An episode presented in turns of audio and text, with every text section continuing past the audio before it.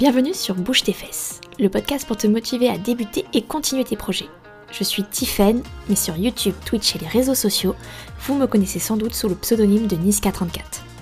Mon rêve est de pouvoir vivre de mon écriture et je gère seule l'édition de mes romans sur Amazon sous le pseudonyme de Charlie Faro. Je vous plonge avec moi dans mon quotidien d'autrice indépendante et d'entrepreneuse. Bienvenue. Hello tout le monde, j'espère que vous allez bien. Aujourd'hui on va parler d'un sujet que je n'avais pas prévu d'aborder tout de suite, la pression que les autres nous mettent. Euh, je connais bien la pression qu'on se met à soi-même, je pense que j'en ferai même un épisode parce que j'ai plein de choses à vous dire dessus, mais c'est vrai que là depuis peu j'expérimente un peu celle que les autres nous mettent. Euh, la pression, j'ai déjà connue dans le salariat, hein, puisque euh, j'ai bossé en service client, donc il y a une certaine pression à devoir répondre en temps et en heure rapidement dans des délais très courts. Euh, mais je pensais pas l'avoir en indépendant. Euh, pour ceux qui me découvrent, qui découvrent ce podcast, je suis autrice indépendante et créatrice de contenu. donc a priori, deux activités où je suis libre de gérer comme je le souhaite mes romans, mes vidéos, etc. Et pourtant, pour les livres et les vidéos, par exemple, j'ai des commentaires, j'ai des messages d'abonnés, de lecteurs qui me demandent la suite, euh, qui euh, me demandent des dates aussi, genre ah, quand est-ce que ça, ça va sortir, etc. Et euh, c'est pas méchant du tout, hein. c'est de la curiosité, c'est parce qu'ils sont pressés, qu'ils ont aimé le roman, qu'ils ont aimé une certaine vidéo. Ce n'est pas du tout méchant en fait, mais la multiplication de ces messages, de leur envie de savoir euh, peut rendre ça extrêmement euh, anxiogène. Euh, la pression, elle va arriver à ce moment-là en mode on m'attend sur ce livre, il faut que je le réussisse, que ça plaise autant que celui d'avant, etc.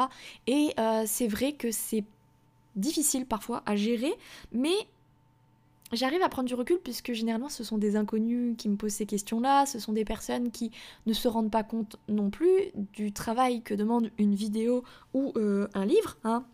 C'est-à-dire que les lecteurs, ok, ils ont payé, ils ont payé leur livre, et euh, je peux comprendre leur impatience, mais allez, en max 10 heures, le livre, euh, s'ils ont un bon rythme de lecture, il est torché. Hein. Euh, moi, c'est des centaines d'heures pour un livre. Donc c'est vrai qu'ils se rendent pas compte du travail que ça demande. Et au-delà de ça, j'ai pas envie de bâcler mon livre pour aller au plus vite et pour les contenter eux, parce que c'est quand même avant tout mon livre, et que si je n'en suis pas fière, je me doute que ça plaira pas en fait, parce que ça sent aussi quand euh, un auteur n'est pas n'y met pas 100% de soi en fait. en tout cas, moi je le ressens comme ça dans les, miens, donc c'est vrai que je préfère bosser à mon rythme et euh, mettre de côté un peu tous ces petits messages qui sont pas méchants mais qui sont impatients et qui parfois peuvent t'en mettre, peuvent te mettre la pression parce que euh, ça reste encore mon boulot. Donc cette pression-là, je peux la gérer. celle qui est plus difficile, c'est celle des proches. Euh, je vais prendre mon exemple. Hein. Euh, ma meilleure amie, elle est d'un naturel inquiet et euh, elle stresse beaucoup pour ses proches. Elle est très empathique et donc elle a toujours peur que ses proches ne soient pas heureux. Et au-delà de ça, c'est vrai qu'elle me connaît et elle sait que j'ai tendance à ne pas m'écouter, à être focus sur le boulot, à y aller à fond. Et donc elle m'ordonne souvent de me reposer là il y a encore euh, la veille, euh, elle m'a dit de me reposer. Et je comprends ses mots, je comprends sa démarche, mais ça m'embête parce qu'en fait, bah, j'ai été en surmenage, j'ai frôlé le burn-out. Donc, depuis, j'ai compris en fait que ma santé mentale est importante, que elle ne vaut pas que je me, entre guillemets, sacrifie pour euh, une activité, même si j'adore mon activité. Et ça, je l'ai compris en fait. Et euh, je sais que le rythme que aujourd'hui je m'impose, entre guillemets, ou en tout cas le rythme que je veux avoir cette année en, termes de livres, hein, c'est-à-dire qu'il y a pratiquement une sortie par mois, euh, sauf en avril, je sais que je peux le tenir aisément en fait. Et je sais que je peux tenir ce rythme sur l'année prochaine aussi. Et en fait, elle est déjà en train de me dire oui, il va falloir que l'année prochaine, euh, tu diminues ton rythme, tu vas pas tenir, etc. Et je sais qu'elle fait ça parce qu'elle s'inquiète mais elle me met la pression en fait en me disant un petit peu genre en doutant de moi, en me disant non mais il faut que tu fasses attention, nanani, nanana. Elle distille, on va dire, les graines du doute. Et euh, c'est comme si elle m'envoyait comme message que je n'étais pas capable euh, de réussir à tenir ce rythme alors que je me connais quand même, enfin je me côtoie depuis 25 ans euh, maintenant, je sais que j'en suis capable et je sais que si c'est pas le cas, bah tant pis en fait, il y aura juste une sortie qui va sauter, c'est tout je vais pas non plus me frôler le, surmenage et le burn-out comme je l'ai fait. Maintenant, je, connais un peu mes limites, tu vois. Et je sais que je, j'adore l'organisation, que c'est quelque chose qui me fait kiffer, l'organisation. Et donc, euh, je sais que c'est possible en m'organisant bien.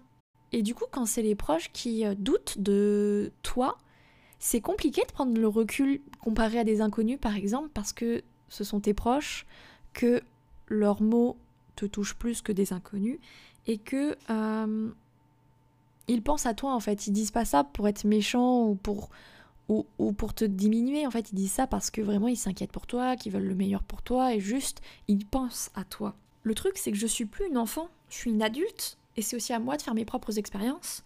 Euh, je veux pas que les autres me donnent leurs propres doutes et me les renvoient en fait. Euh, je me sens capable de réussir et si c'est pas le cas, bah ça me servira de leçon pour la prochaine fois. C'est pas grave en fait, on apprend à tout âge. Et euh, peut-être que oui, mon rythme est intenable et que, euh, et que je vais devoir dire genre bah désolé, ce bouquin-là je le sors pas.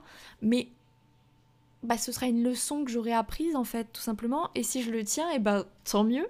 J'ai pas besoin de la pression des autres ou les autres me font ressentir que euh, qu'ils me sentent pas capable de réussir. J'ai pas besoin d'avoir leurs doutes. je me mets assez de pression et je doute assez de moi-même pour avoir celle des autres.